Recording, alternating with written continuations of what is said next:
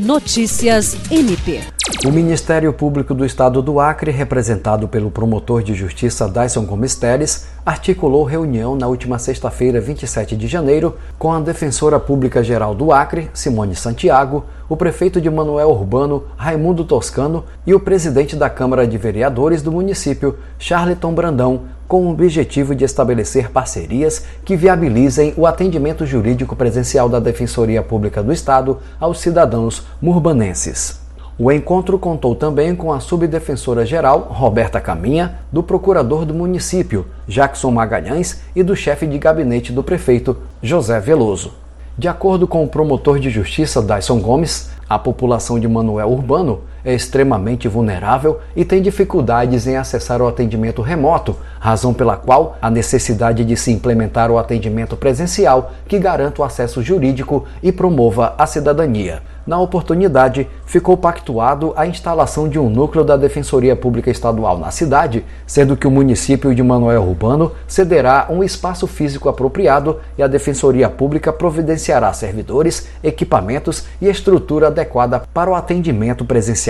diário, oferecendo assistência jurídica aos cidadãos daquele município. Jean Oliveira, para a Agência de Notícias do Ministério Público do Estado do Acre.